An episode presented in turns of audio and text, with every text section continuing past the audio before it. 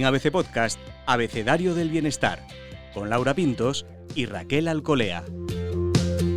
Bienvenidos bienestarios, soy Laura Pintos y en este episodio del Abecedario del Bienestar hablamos con María Fernández. María es coach y es autora del pequeño libro que hará grande tu vida. Ella está acostumbrada a trabajar con profesionales y con empresarios que se plantean desafíos o cambios de rumbo, o bien necesitan mejorar la gestión de cuestiones personales o de cuestiones relativas a su rol de liderazgo, o también que tienen que ver con cambios organizativos o estratégicos. Estos tiempos inciertos hicieron que todos, de una u otra forma, viviéramos también cambios en nuestro trabajo y que tuviéramos que adaptarnos para desarrollarlo de otra manera. También en otro lugar, porque el ansiado teletrabajo, ese sistema al que solo unos pocos accedían hasta hace unos meses, y en general además era de forma puntual y reducida, hoy ha invadido nuestras vidas, con sus grandes ventajas y sus dificultades. Que no lo creíamos, pero parece que sí, que el teletrabajo las tiene. Hoy, con la T de teletrabajo.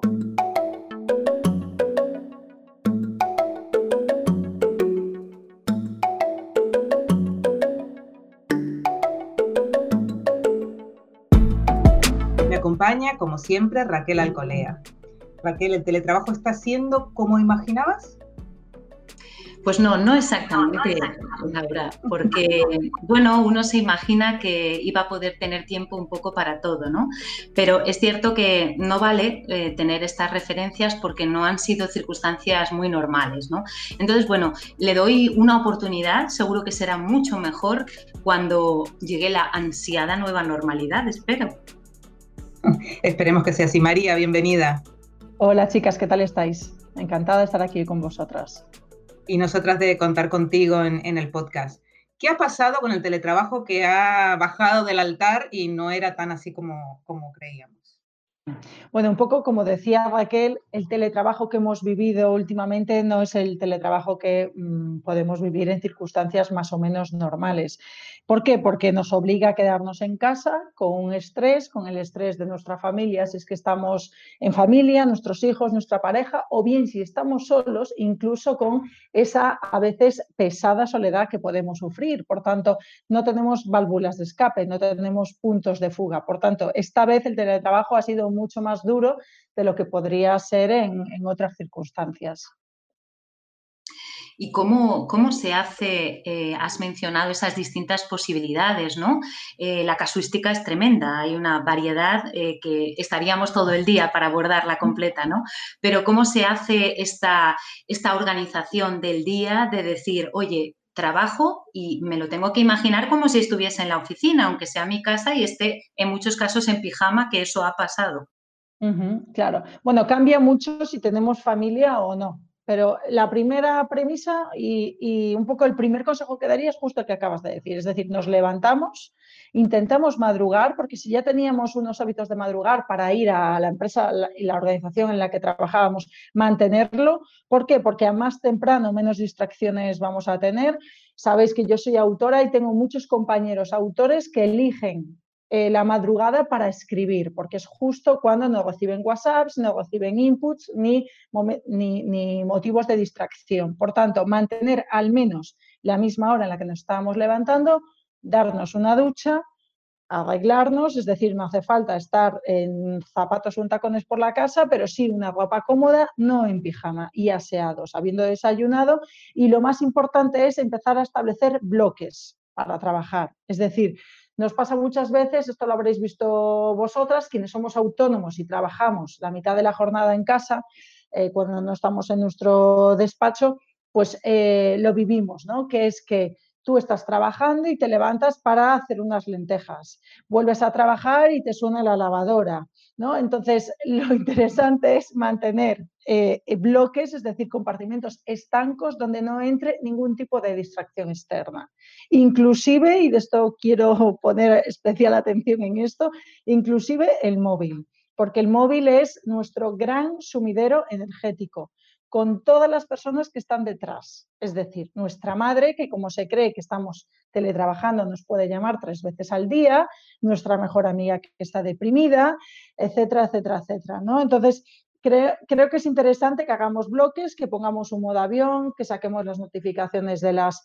Em, de, las, de todas las aplicaciones que podamos tener y digamos, venga, pues una hora trabajando, desde que me levanto estoy fresca y estoy una hora trabajando sin parar, ¿vale? Y esto va también para los que tendemos a la dispersión. La gente se cree que yo soy una persona que está hiperenfocada y es verdad que lo estoy porque me he entrenado y es lo que le enseño a mis clientes, pero no es natural, vaya, que hay que aprender pero mi, eh, mi forma natural es la dispersión. Es verdad que también soy mucho más creativa que otras personas, pero yo necesito levantarme de la silla. Por tanto, ¿qué he notado, si, os puede servir, qué he notado ahora que antes no notaba? Porque yo antes ya trabajaba la mitad de la jornada en casa, pues que cuando me cansaba de escribir, me levantaba, me daba una vuelta, iba a hacer un recado, me aireaba o hacía un poquito de deporte y volvía. En la cuarentena eso no lo hemos podido hacer. Por eso digo que al final ha sido mucho más difícil porque no hemos tenido esas válvulas de,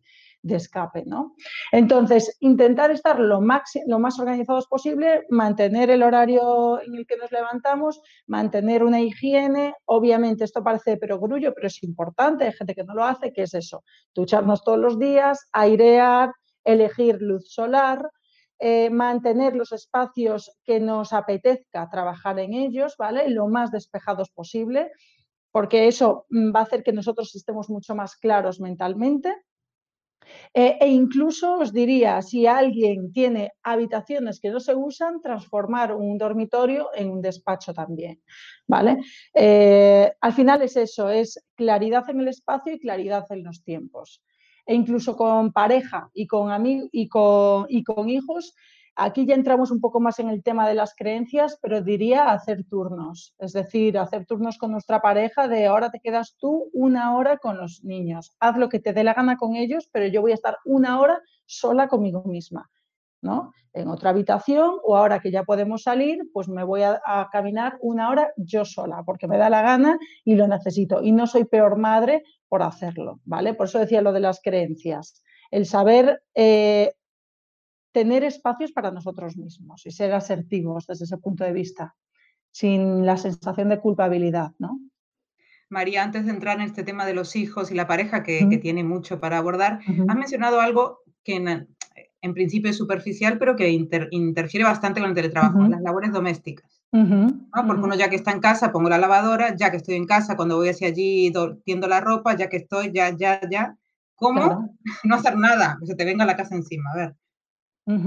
Bueno, a ver, esto es un poco contradictorio con que eh, eso, estoy diciendo que lo más importante es que la casa esté lo más despejada posible, sobre todo el espacio de trabajo, ¿no? Por tanto, es interesante que a lo mejor no tienes, es que esto parece un poco como de tips caseros, ¿no? Pero a lo mejor no tienes que lavar el desayuno inmediatamente, mejor que lo hagas, pero, pero si vas a estar 45 minutos recogiendo la cocina, tu desayuno y el de los niños, y esa, y esa es una hora de mucha energía mental tuya, ¿vale? Porque casi todo el mundo, no todo el mundo, pero hay muchos que tenemos la energía más alta en las primeras horas de la mañana. Entonces no lo malgastes fregando los platos, poniendo lavavajillas, ¿vale? Y cierras esa puerta y te pones a trabajar. Pero sí que es interesante que antes de irnos a la cama, la casa y sobre todo nuestro espacio de trabajo esté lo más despejado, lo más ordenado y lo más limpio posible. ¿Vale? Es casi un tema energético. Por tanto, si tus horas de mayor productividad son por la mañana, deja la casa recogida por la noche. Y lo mismo quien tiene servicio. Mucha gente que dice, mira, yo es que ya tengo una persona que trabaja en mi casa, genial. Pues no interactúes mucho con ella, le puedes decir, ahora mismo estoy trabajando, me interesa lo que me cuentas, pero no me hagas tantas preguntas sobre la casa. O luego te cuento qué tal está, te pregunto qué tal estás, déjame ahora mismo aislarme. O sea, ese tipo de comunicación es súper importante. ¿eh? De verdad, parece perogrullo, pero hay gente que no es capaz de decir, ahora necesito que no me hables. Es interesante lo que comentas sobre aprovechar los momentos de energía. que, cada uno tiene un poco que identificar lo que es. Porque es cierto que uno puede decir, ay, venga, aprovecho y hago esta tarea o hago esto, cuando en realidad eh, a mí me pasa como tú has comentado antes, María, que soy de naturaleza dispersa y estoy deseando encontrar una dispersión estupenda que no haga que me tenga que concentrar en la tarea que es más difícil, ¿no? Incluso también, no sé si hay algunas técnicas que nos permitan ser más productivos, es decir, aprovechar al máximo ese tiempo de máxima concentración, optimizarlo al máximo. ¿Cómo podríamos enfocarlo? A ver, yo lo que le, le diría a una persona dispersa tampoco podemos ir en contra de nuestra naturaleza. Es decir, es bueno eh, entrenarnos. Antes os decía, yo me he vuelto una obsesiva compulsiva del foco, sobre todo, no tanto en el día a día que también, pero sobre todo en los objetivos, ¿no? Porque de esa forma solo sé que llego al objetivo, antes o después. No, y soy de las que tiene mil ideas siempre. Entonces me pongo un objetivo y hasta que no lo termino no paso al siguiente. Esto pasa también un poco en nuestro día a día, pero lo que quería decir es que tampoco es bueno ir en contra a nuestra naturaleza. Me explico. Raquel, si tú eres una persona que te dispersas y solo puedes estar 20 minutos concentrada, estate 20 minutos concentrada. Te pones tu música, tus auriculares, es súper importante los auriculares porque hace que te vadas del exterior, ¿vale? Luego os cuento una anécdota que me pasaba a mí con los auriculares muy graciosa. Entonces, te pones los auriculares, te pones un poquito de música, te pones a trabajar 20 minutos. Que luego ya estás nerviosa, no pasa nada. Bajas, haces un recado, das dos vueltas a la manzana. Es tan sencillo como eso. Pones esa lavadora que habías dicho y vuelves, ¿vale? O sea, ¿por qué? Porque si tú intentas alargar el proceso, eh, los tiempos de concentración cuando tú no estás acostumbrada a eso, acabas haciendo presentismo. Es decir, estás delante del ordenador, pero ya has cogido el móvil, ya estás en Instagram y empiezas a regalar likes sin ton son un lunes a las 12 de la mañana y dices, ¿qué estoy haciendo? ¿No? Entonces, es importante que tú sepas cómo eres y que digas, mira, ¿sabes qué? Me voy a dar un paseo o me bajo a la cafetería abajo, cae sol, que me dé un rayito de sol que me va a venir fenomenal, con mi musiquita y vuelvo a subir. Eso es mucho más productivo, que hagas esos bloques, que, que te quedes a la sopa boba creyendo que trabajas y no trabajas, que es lo que se hace, por cierto, en muchas empresas. ¿no? Mm. Así lo que yo, la, anécdota que os contaba de los auriculares es que yo hace años vivía con mi hermana, bueno, una compañera de piso, que por cierto se parece a ti, Raquel, eh, y se lo, se lo comenté a ella y dijo que sí, que os parecéis mucho. Luego te envío una foto. Y luego, bueno, viví con mi hermano al principio cuando llegué a Madrid y eh, nada, mi hermano se enamoró, trajo a la que hoy es mi cuñada a casa y mi cuñada siempre cuenta, y esta ex compañera también, que yo iba por la casa con los auriculares descolgados. Es decir, que iba con los que me veían trabajando en el ordenador, primero con el auricular metido en el ordenador, a veces el auricular los tenía en, los oídos, pero lo que es el pitorrito lo tenía apoyado en la mesa y luego me movía por la casa con el auricular en las orejas, pero colgando, sin estar enchufado a nada. Y lo hacía porque era mi forma de decir, no me molestéis. Estoy ahora mismo en mí y no necesito que nadie me hable, sobre todo para... Sí, señora, los auriculares son ahuyentadores perfectos.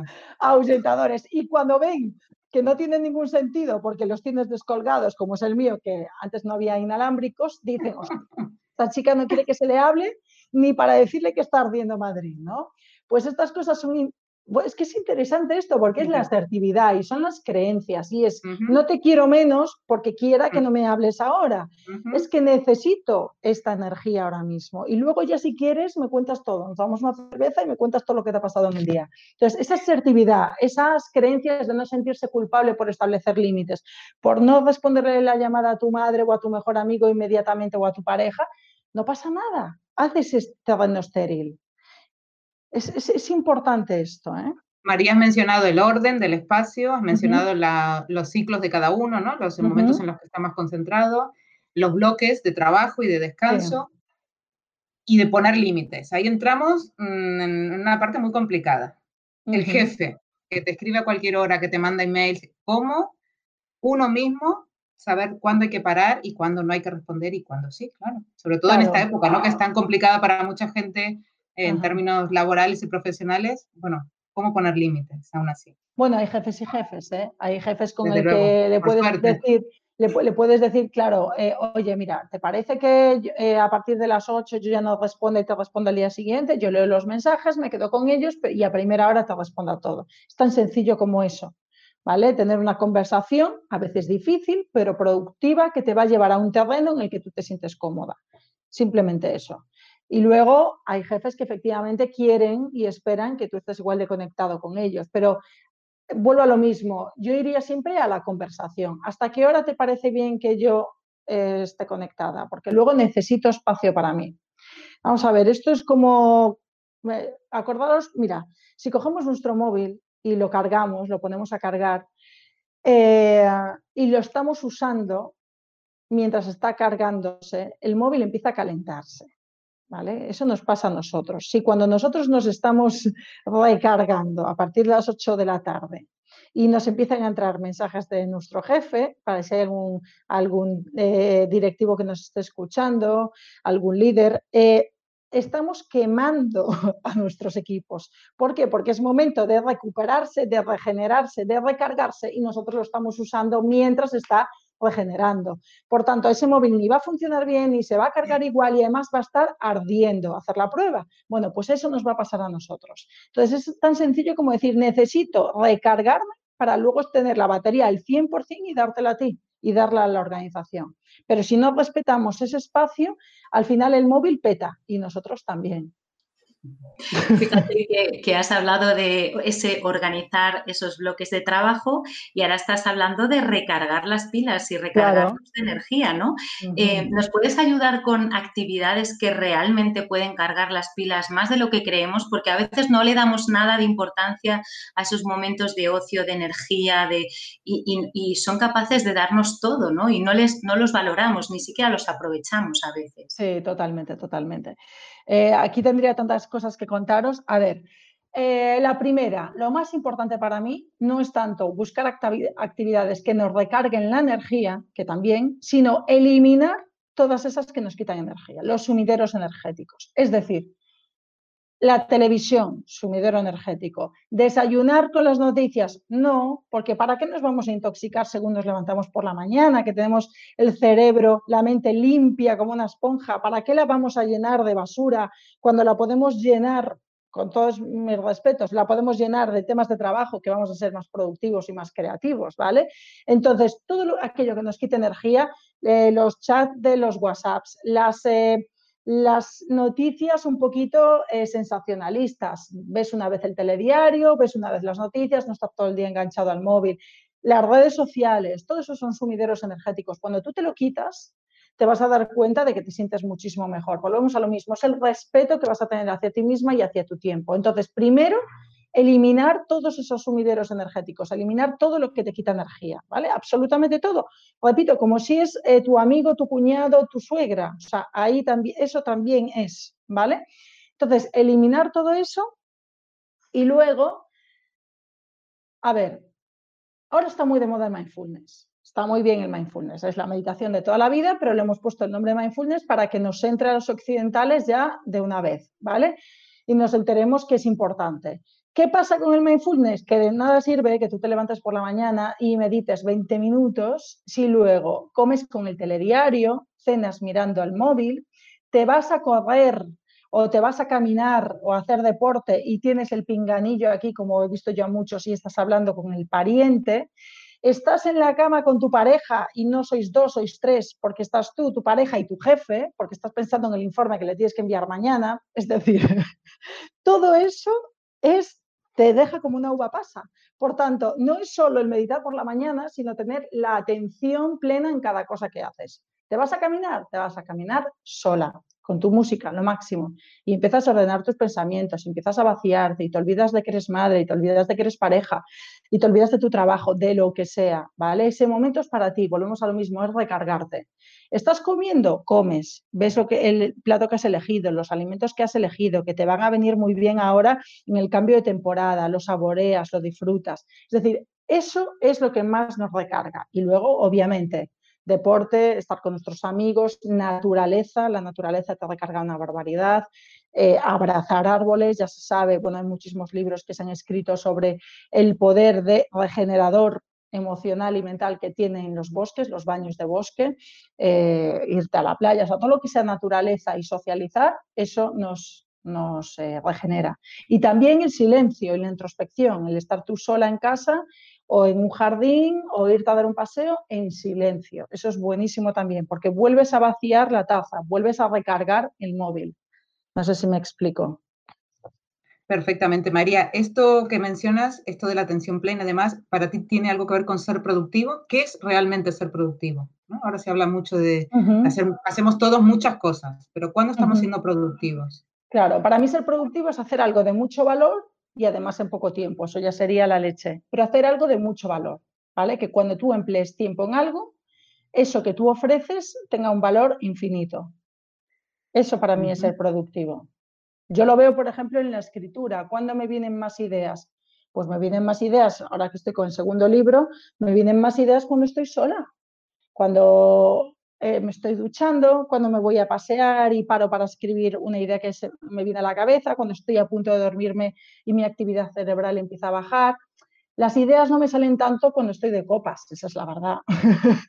¿Sabes? Claro. o te salen otras que a lo mejor sirven menos para el libro. Claro, claro. Pero el tema es cómo puedo aportar más, cómo puedo hacer más y en menos tiempo. Y ser obsesionados de, la, de la productividad, ¿vale? Porque también ahí no es hacer tantas cosas, es hacer menos y mejores y decir que no, volvemos a lo mismo. Yo estoy hablando de la punta del iceberg, pero la base del iceberg es cuántas veces digo que no yo a cosas, a nivel social, a nivel personal o en mi trabajo. Decir que no, qué difícil. Bueno, otro capítulo. yo ya empiezo a decir que no a algunos clientes. ¿Por qué? Porque sé que ese cliente no me va a... Eh, va a ser un una inversión de tiempo enorme para lo que me va a devolver y hay veces que digo, pues no, tengo, le doy otra herramienta que le va a servir. No sé si me explico. Entonces, decir que no es interesante, sí, mm, porque decimos que sí a muchas cosas que posiblemente tengan mayor impacto en nuestro trabajo. A mí este decir que no se me conecta directamente en el cerebro con el sentimiento de culpa algo que has mencionado eh, a lo largo de, la conversación en más de una vez. ¿no?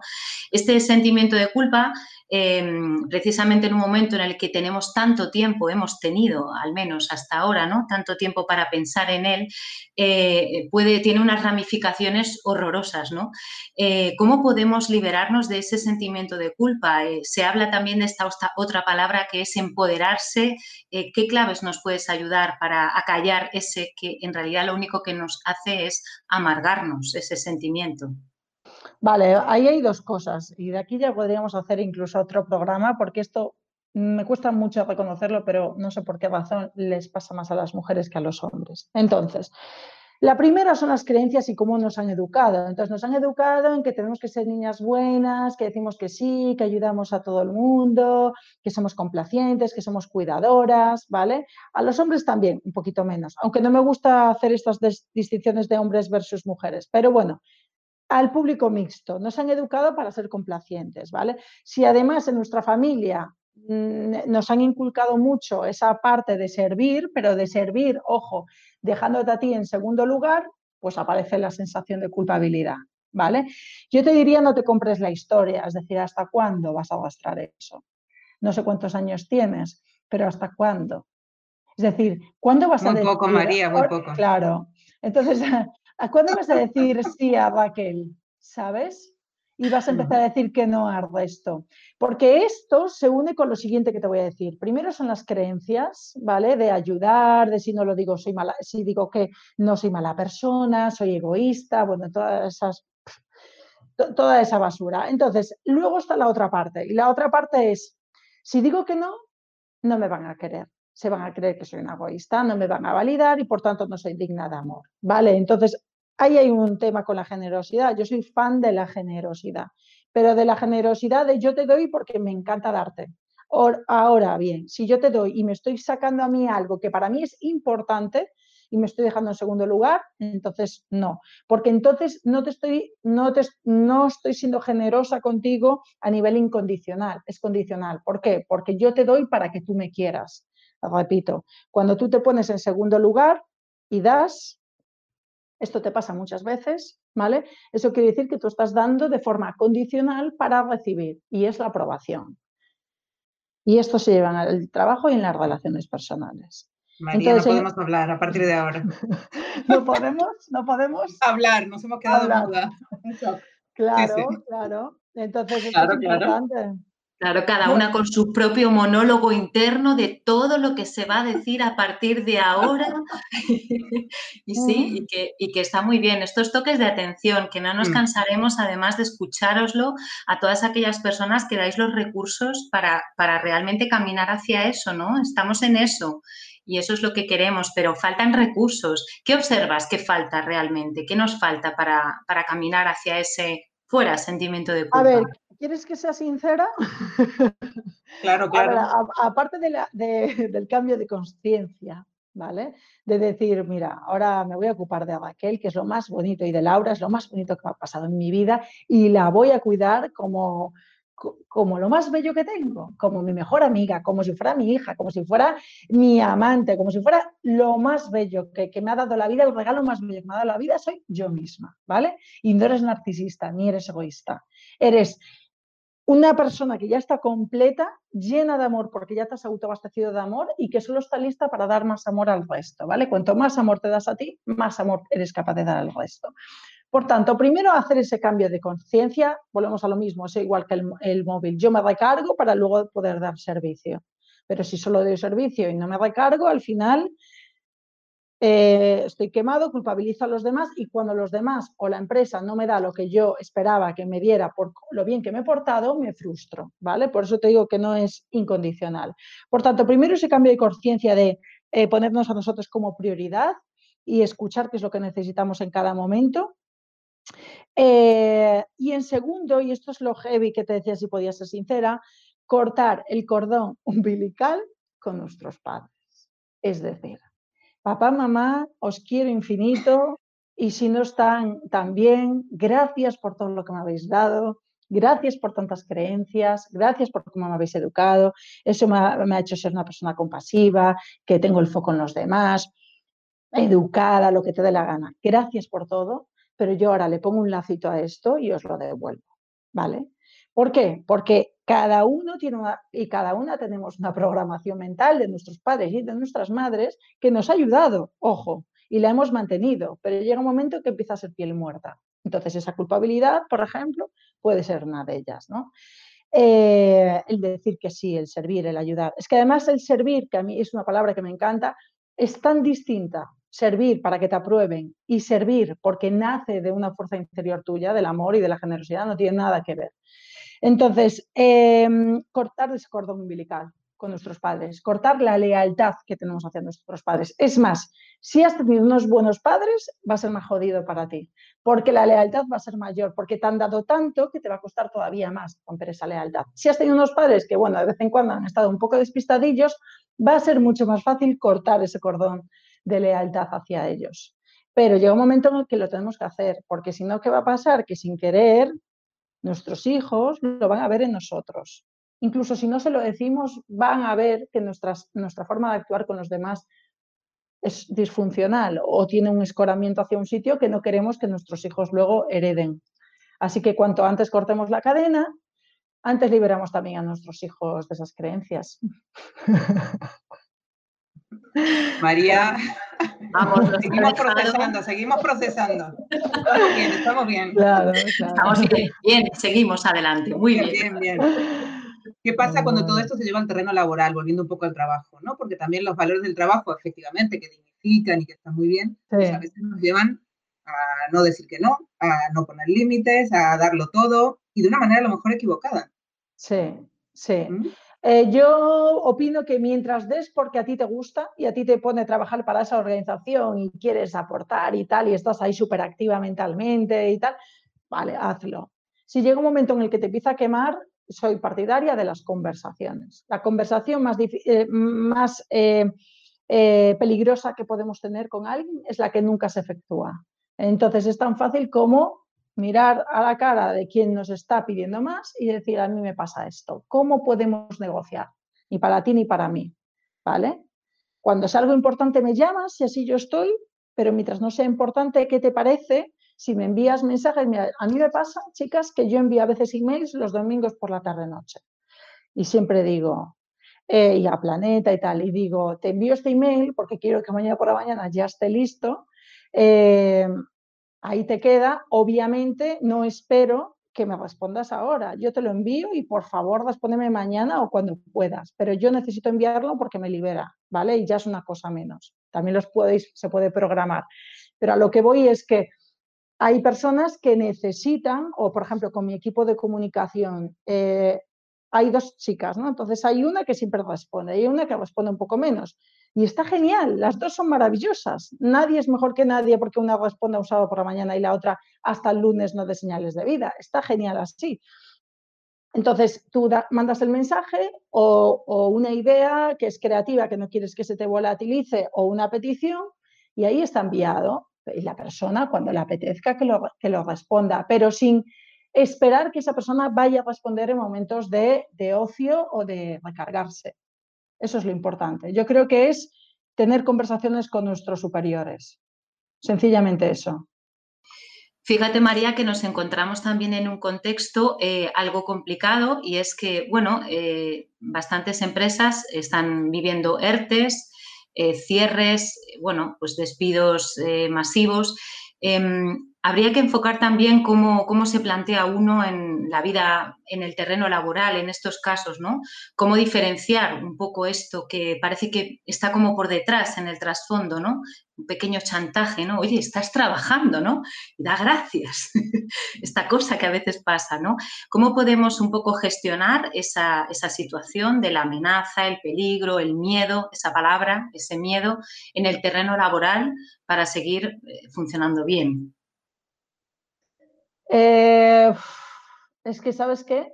Que no es tanto el empleado, es el mensaje que está emitiendo la empresa. Es decir, el recordar que tienen que dar las gracias por trabajar, eso me parece que a quien tenemos que hablar es a la empresa, no al colaborador. No sé si me explico. Entonces, el colaborador, ¿qué puede hacer? Pues pues simplemente o pasar del tema, volver a recordarse que es digno no solo de trabajar, sino que la empresa está ganando por él y gracias a él, por sus recursos, por, por, eh, por, su conocimiento, ¿vale? Y no dar ningún tipo de validación a ese tipo de mensajes o bien frenar los mensajes. Porque si la empresa está manteniendo a ese colaborador es por algo, porque algún valor le está repercutiendo en la empresa, ¿no? Entonces es así de sencillo.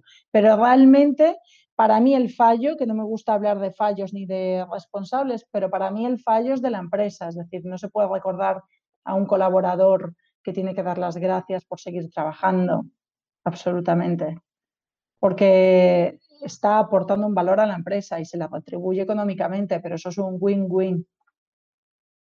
María, y en, esto, en este contexto que mencionaba Raquel, también hay mucha gente que se plantea un cambio de rumbo laboral. claro, sí. obligado por las circunstancias o porque, mira, en esta crisis también muchos hemos, nos hemos replanteado cosas, prioridades, aficiones. claro, claro. Las ¿Cómo enfocarlo? ¿Crees que, ¿Crees que hay un momento en la vida para hacerlo? Tú te enfrentarás con gente, con clientes, ¿no? Que están viviendo eso. Bueno, ¿Cómo saber cuándo es el momento de dar ese, ese paso? Yo no puedo más que apoyar ese tipo de decisiones porque las hice eh, personalmente hace 10 años. Entonces, eh, ¿cuándo dar el paso? Cuando la persona llega a ese punto de maduración óptimo en el que dice, como la manzanita que se cae del árbol, en el que dice, ¿sabes qué? Hasta aquí se ha terminado mi fin de trayecto. Ahora quiero emprender. La gente te dirá que estás como una cabra, que es mejor que cojas el currículum y se lo envíes a otra empresa y sin embargo tú dices, no, yo siento que es por otro lado. Pues bienvenido sea ahí. Cada vez las empresas, bueno, ya no sé si las empresas van a prescindir de menos, em, de menos colaboradores, pero también va a haber muchos colaboradores, por no llamarles empleados, que realmente se van a cansar de las empresas y se lo van a montar por su cuenta. Porque ahora con el eh, mundo digital eh, nos damos cuenta de que podemos vender casi todo. Podemos vender productos y servicios sin movernos de casa, sin pagar una oficina. Entonces, eh, eso unido al cambio de conciencia que también hay de ser dueños de nuestro tiempo, de nuestra vida, de perseguir nuestro propósito, de vivir de nuestra pasión y de todo y de todas las oportunidades que nos está ofreciendo el mundo digital con los infoproductos y, con, y con un mercado global, ¿vale? Internacional, pues estamos ahí, realmente estamos, estamos haciendo ya el cambio, claro. Hay una generación, eh, bueno, pues supongo que en torno a los 50, que no, no está exactamente en la revolución digital, sino que ha tenido que reconvertirse, pero está saliendo pronto del mercado, ¿no? Las empresas lo están sacando rápidamente a estas generaciones, no son generaciones caras, por así decir, son trabajadores caros, eh, tienen tanta experiencia que ya no se les paga la experiencia que tienen, prefieren contratar a otros trabajadores de menos experiencia y que son más baratos, ¿no? Entonces te das cuenta de que en el mejor momento de tu vida y de tu carrera, de tus conocimientos y de tu experiencia, ya el mercado no tiene hueco para ti. ¿Qué haces? ¿Qué hacen esas personas que no tienen hueco? Vale, si ya me dice 60, ya puedo entender que son personas que a lo mejor no tienen, em, no se mueven tan bien en el entorno digital, ¿vale? 55, 50 creo que hay mucha gente que se mueve bien en el entorno laboral, 45 también, obviamente. Entonces, a ver, yo es que aquí soy muy killer y es que no podemos esperar que la vida nos ponga siempre las mismas fichas y jugar siempre con las mismas fichas hasta el resto de nuestros días. Además que menudo aburrimiento, perdón, y menudo, eh, menuda vida tampoco desafiante. Entonces, cada X tiempo hay un cambio y hay una crisis y todas las fichas se mueven. Entonces, ¿Se te mueven las fichas? ¿Se te cae la casa encima? Sí. ¿Es una putada? Por supuesto. ¿Lo pasas mal? Sí. ¿Te sientes perdido? Sí. ¿Sientes desasosiego, confusión? Eh, ¿Estás desorientado? Sí. Pero llega un momento en el que tienes que decir, venga, ¿qué es lo que puedo hacer yo a partir de ahora? Entonces, o me voy a otra empresa en la que no se requiera y, me, y, sigo eh, eh, eh, mejorando mi perfil, ojo, porque con 55 si puedes seguir y con 60 puedes seguir, aunque estés casi prejubilado, puedes seguir eh, mejorando tu perfil o mejoro mi perfil o me digitalizo, pero algo hay que hacer. Lo que no puede ser, o sea, de todas las opciones que existen, que puede ser esa, eh, montártelo por tu cuenta y digitalizarte, montártelo por tu cuenta y no digitalizarte, porque estamos hablando solo de entorno digital y a no ser que haya otra pandemia o no, pero a lo que voy es que hay muchos servicios que se, hacen sin tener que estar eh, en una plataforma digital y muchos productos. Entonces, eso por una parte. Mejorar tu perfil, tus aptitudes, tus actitudes, todo para, para estar en otra empresa, pero la opción que sí que no se valora es la, de la del pusilánime que llora de eh, que se me ha cambiado todas las piezas de, como un niño pequeño, se me han cambiado las piezas del puzzle y ahora a ver qué hago yo. Pues macho, bienvenido a la vida. ¿Quién te dijo que esto iba a ser fácil? Es decir, la vida es un desafío. Entonces, ya bastante que sigues vivo. En cuanto nacemos, podemos morirnos en cualquier momento. Nos puede pasar algo, un accidente, lo que sea, tocamos madera. Pero ostras, con 55 te cambian las piezas, pues mira, vamos a ver qué hacemos con esto. Siempre hay posibilidades. ¿Para quién hay posibilidades? ¿Para quién? Culpabiliza al gobierno, culpabiliza la pandemia, se creen que todo esto es un complot, culpabiliza el mercado y se queda en su casa deprimido viendo la televisión y las noticias. Entonces, eh, bueno, oye, cada uno elige la actitud que quiere tener en esta vida. Yo tengo una abuela que hasta se murió hace un par de años, hasta los 89 años, la tía escribía en Internet. O sea, eh, se brujuleaba en Internet, escribía emails, publicó un libro, 89 años. Entonces, bueno, somos lo que... Cuestión de actitud, ¿no? Elegir. Somos lo que queremos hacer con nuestra vida y hay muchas fichas que no podemos controlar. María, hemos hablado mucho del plano individual y de las metas y de la actitud de cada uno. Y has mencionado en algún momento, bueno, la pareja y los hijos, ¿no? Cómo conciliar todo esto con una vida familiar y con una vida de pareja. Eh, a veces hay mucho amor en todas esas relaciones, pero no es tan fácil acomodar los espacios y los tiempos.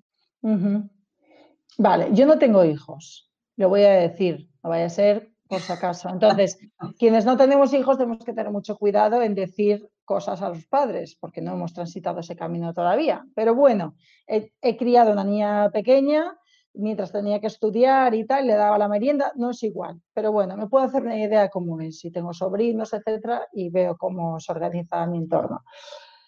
Eh, vuelvo a lo mismo, yo creo que son temas de negociar y volvemos a las creencias, de negociar horas en las que son solo para el papá y horas en las que son solo para la mamá y que el otro se quede con los niños y que se las arregle. ¿vale? Hacer compartimentos estériles, eh, impermeables, herméticos, ¿vale? Para cada uno de ellos. Y luego, antes hablabais de empoderamiento, yo creo que los primeros a los que tenemos que empoderar o tratar como, no te digo como adultos, pero como personas mucho más capaces de lo que son, son los niños.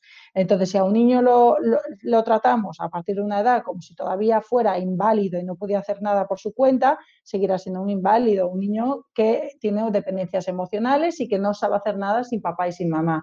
Sin embargo, si le explicamos, mira, mamá necesita una hora, igual que tú estás con tus amigos o te gusta pintar en tu cuarto solo, tranquilito, ahora mamá necesita una hora solo, sola tranquilita. Entonces, mientras tú empiezas a explicar a los niños las cosas, como personas inteligentes que son, los niños lo entienden. ¿eh? El tema es, volvemos a lo mismo, es eh, la enredadera esta y el bucle de no, no, es que el niño me necesita, el niño está triste sin mí, no le puedo dejar viendo la tele. Bueno, le puedes poner también una tele, unos dibujos en inglés, así aprende un poquito de inglés. Entonces, a lo que voy es que eh, la maraña empieza con él, el niño me necesita, tengo que pintar con él, porque si no se frustra, porque yo no soy buena madre, si no estoy con él, porque luego tampoco eres buena pareja, porque por cierto, cuando solo somos madres o padres dejamos a veces de ser buenas parejas también. Entonces, ese orden, ese de, esa mini autosuficiencia, creo que la podemos ir trabajando un poco. La merienda, pues oye, no sé, tiene seis años, siete años, ¿te puede, ¿Crees que tú te puedes hacer la merienda así, así? Vale, tal. Pues ahora deja mamá un patito. Es que, y si no, contratar a una cuidadora o un cuidador, volvemos a lo mismo a las creencias, no pasa nada porque hay una persona que les cuide de vez en cuando, o pedir ayuda a nuestra familia, pero es interesante dar espacios de oxígeno. ¿Cuáles serían, María, las señales que podrían indicar que en este tiempo han pasado ya unos mesecitos ¿no? de teletrabajo? Para muchas personas va a haber otro periodo de teletrabajo probablemente también, otros ya están volviendo a las oficinas, pero ¿cuáles son las señales que indican que no hemos hecho un teletrabajo eficiente, que nos hemos quemado, como decías, que nos ha pasado como con el móvil, que se está a punto de churruscarse porque ya no damos para más. Eh, ¿Qué podemos observar en nosotros, en nuestro entorno, en nuestra forma de plantearnos el trabajo? ¿Qué señales tenemos? ¿De que no, nos no hemos teletrabajado como deberíamos? Bueno, pues a veces advierten pues lo que decías tú, por cómo de quemada está la gente, es decir, por cómo deteriorada se ha quedado tu relación de pareja, por el límite de paciencia que tienes con tus hijos, por el número de horas que te gusta estar fuera de casa, ¿vale? Y, disfrutar de la nueva normalidad. Es decir, ahí es donde te das cuenta de que ya estás en modo fuga. Cuando estás en modo fuga durante mucho tiempo es que realmente te has quemado. Claro. Hay mucha gente que dice, ¿sabes qué? Yo estoy encantada porque trabajo desde ahí, me hago mi deporte, no sé qué, mis comiditas sanas, ando como fuera de casa, tal. Sí, puede ser que tenga un poco de menos tiempo, pero estoy encantado. Pues esa persona ya se ve que le ha sacado el mayor, el, máximo partido. Y luego hay, obviamente, circunstancias que tienen que ver, pues, por ejemplo, con las dimensiones de una casa, con la luz de una casa. luego ya hay eh, circunstancias que sabemos que son objetivas que pueden beneficiar o perjudicar el, el teletrabajo. María, tú le das mucha importancia a la actividad física, ¿verdad?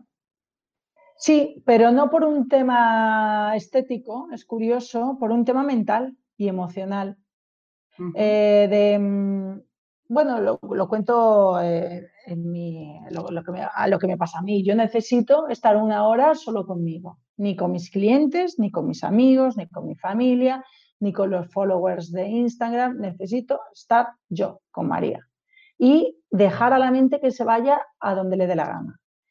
Y respirar el aire de los árboles y escuchar mi musiquita, ir sonriendo, ir caminando rápido, pero sonriendo. Eso a, mí me hace estar bien. No es tanto por tener el culete más arriba o más abajo, es por mi momento y porque me viene bien a nivel emocional. Entonces, creo que es importante esto, eh, eso, lo de respetar nuestros eh, espacios y encontrar esa actividad, como dices tú, que, te hace bien a ti, solo a ti, ¿verdad? Sí, sí. Y si es en soledad, mejor, porque antes eso, Raquel me preguntaba, eh, ¿qué actividades nos recargan? No, perdona, primero vamos a simplificar. porque estamos también en un modo un poco bulímico de actividades. Es decir, trabajo, salgo, me tomo una cerveza con mis mm, amigos, escucho el mm. rollo de mi amiga que me lo sé de memoria o que la he visto antes de ayer y me vuelvo a contar lo mismo, me vuelvo a, vuelvo a comer con mis suegros, vuelvo a comer con todos mis amigos y sus hijos el sábado por la mañana, luego llego a casa, luego me veo un Netflix, luego me vuelvo a levantar, luego entreno. Es que hemos llenado tanto nuestros días que es que nos ahogamos en nuestros días. Y yo soy la primera, le decía antes a Raquel fuera de cámara, que, ostras, estoy muy comprometida con mi trabajo y como no tengo familia, pues estoy en mi trabajo.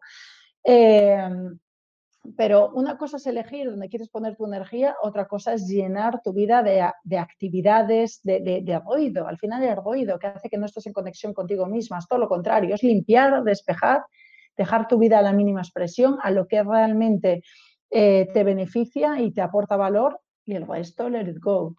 Y esto en las, en las amistades se ve. Eh, ¿Para qué? Es que, claro, a veces soy un poco ácida, pero ¿para qué vamos a quedar con una persona que lo único que hace es quitarnos toda la energía como si fuera una garrapata? Entonces, eh, decir que no, volvemos a lo mismo, quedas un día con esa persona, le ayudas, si le pasa algo, la escuchas, le das eh, tu punto de vista, le ofreces soluciones, yo soy coach, entonces me piden que trabaje todo el día. Pero si después de eso la persona sigue como está y quiere simplemente acercarse a ti, no vaya a ser que se le pegue un poquito de tu energía, no, porque volvemos a ser de los demás. Entonces, seleccionar seleccionar a personas que están en tu misma vibración, que tú ayudas, que ellos te ayudan, que te gratifican, reírte, o sea, limpieza y benevolencia. Bueno, bueno, nos hemos quedado con varios mandatos, ¿eh? Orden, limpieza, decir que no. Y luego otra cosa que voy a decir, ¿vale? Y ya, si queréis. Pero mm, cuando hablamos de detox, es esto, es detox de alimentos, detox de personas, bendiciones a ellos, bendiciones. Encontrará a otra persona de su misma vibración, ¿vale? Entonces, eh, y que todo le vaya bien, pero detox de personas, detox de, de, alimentos, ¿vale? De bebidas y de comida mala, que eso ya lo podemos hablar en otra ocasión detox de cosas en casa, es decir, también llenos de artilugios, llenos de objetos. Ya muchos ya se han, tirado la casa por la ventana y se han deshecho de casi todo en la cuarentena. Genial. Vale. De, eh, detox también de, esto es lo que os iba a decir, eh, de lo que escuchamos, de lo que hablamos y de lo que vemos. Es decir, detox de hablar de cosas que, ¿para qué? Por ejemplo, hablar de los demás. Eh, no nos vamos a dar las críticas porque eso es solo suciedad. Eh, eh, ver, o sea, observar y filtrar aquello que escuchamos, ¿vale? Pues eso, formar parte de conversaciones insulsas, de conversaciones en las que solo se echa la culpa el sistema y todo el mundo tiene la culpa de todo y nosotros somos perfectos. O cuando se le critica a los demás, o conversaciones muy, muy desempoderadas, donde además ni siquiera se les, quieren que se les ayude, y detox audiovisual. Para mí esto es fundamental. Es decir, ¿cómo podemos levantarnos felices, encantados de la vida por la mañana si la noche anterior nos hemos comido una serie donde cortaban cabezas? Entonces, eh, ¿cómo, puedes, ¿cómo puedes estar en paz con el mundo, desearle a todos amor, estar en el amor incondicional, evitar paz interior si estamos consumiendo mierda? y películas desagradables donde se matan, donde se mm, pegan tiros, donde hay humillaciones, hay desgarros. ¿Para qué? Si estamos huyendo de eso en nuestra vida y ahora nos lo comemos a cucharadas porque creemos que es ficticio y no nos hace daño. Y nos está intoxicando eso, esas imágenes que creemos que nos hemos hecho fuertes a ellas. Y, eh, eso es, vamos, peor que tomarte tres Big Mac en una hora. Ah, bueno, fuera, Big Macs eh, audiovisuales, fuera. Es súper importante eh, nutrirnos, ver cosas que nos hagan estar bien. No naif, no tienen por qué ser naif. Eh, hay mil programas y mil películas que nos llevan a la introspección, a cuestionarnos, pero benévolas. Que, que te levantes por la mañana y que digas, jo, he visto una peli tan bonita. Sin agresiones. Sin agresiones gratuitas. Muchas gracias, María, por participar de Abecedario del Bienestar. Gracias, gracias, chicas, a vosotras por, por invitarme. Un placer enorme.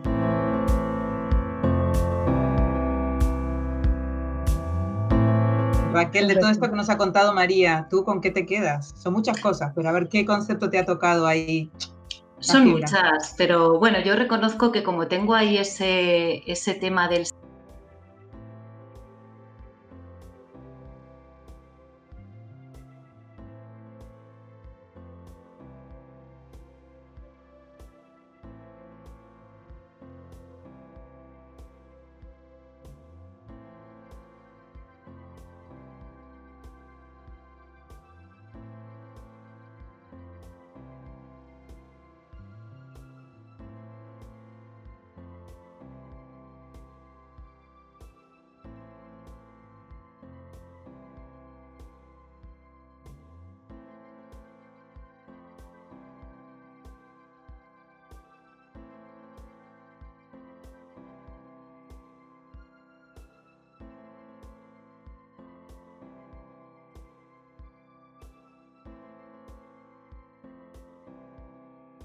Hasta la próxima, bienestarios.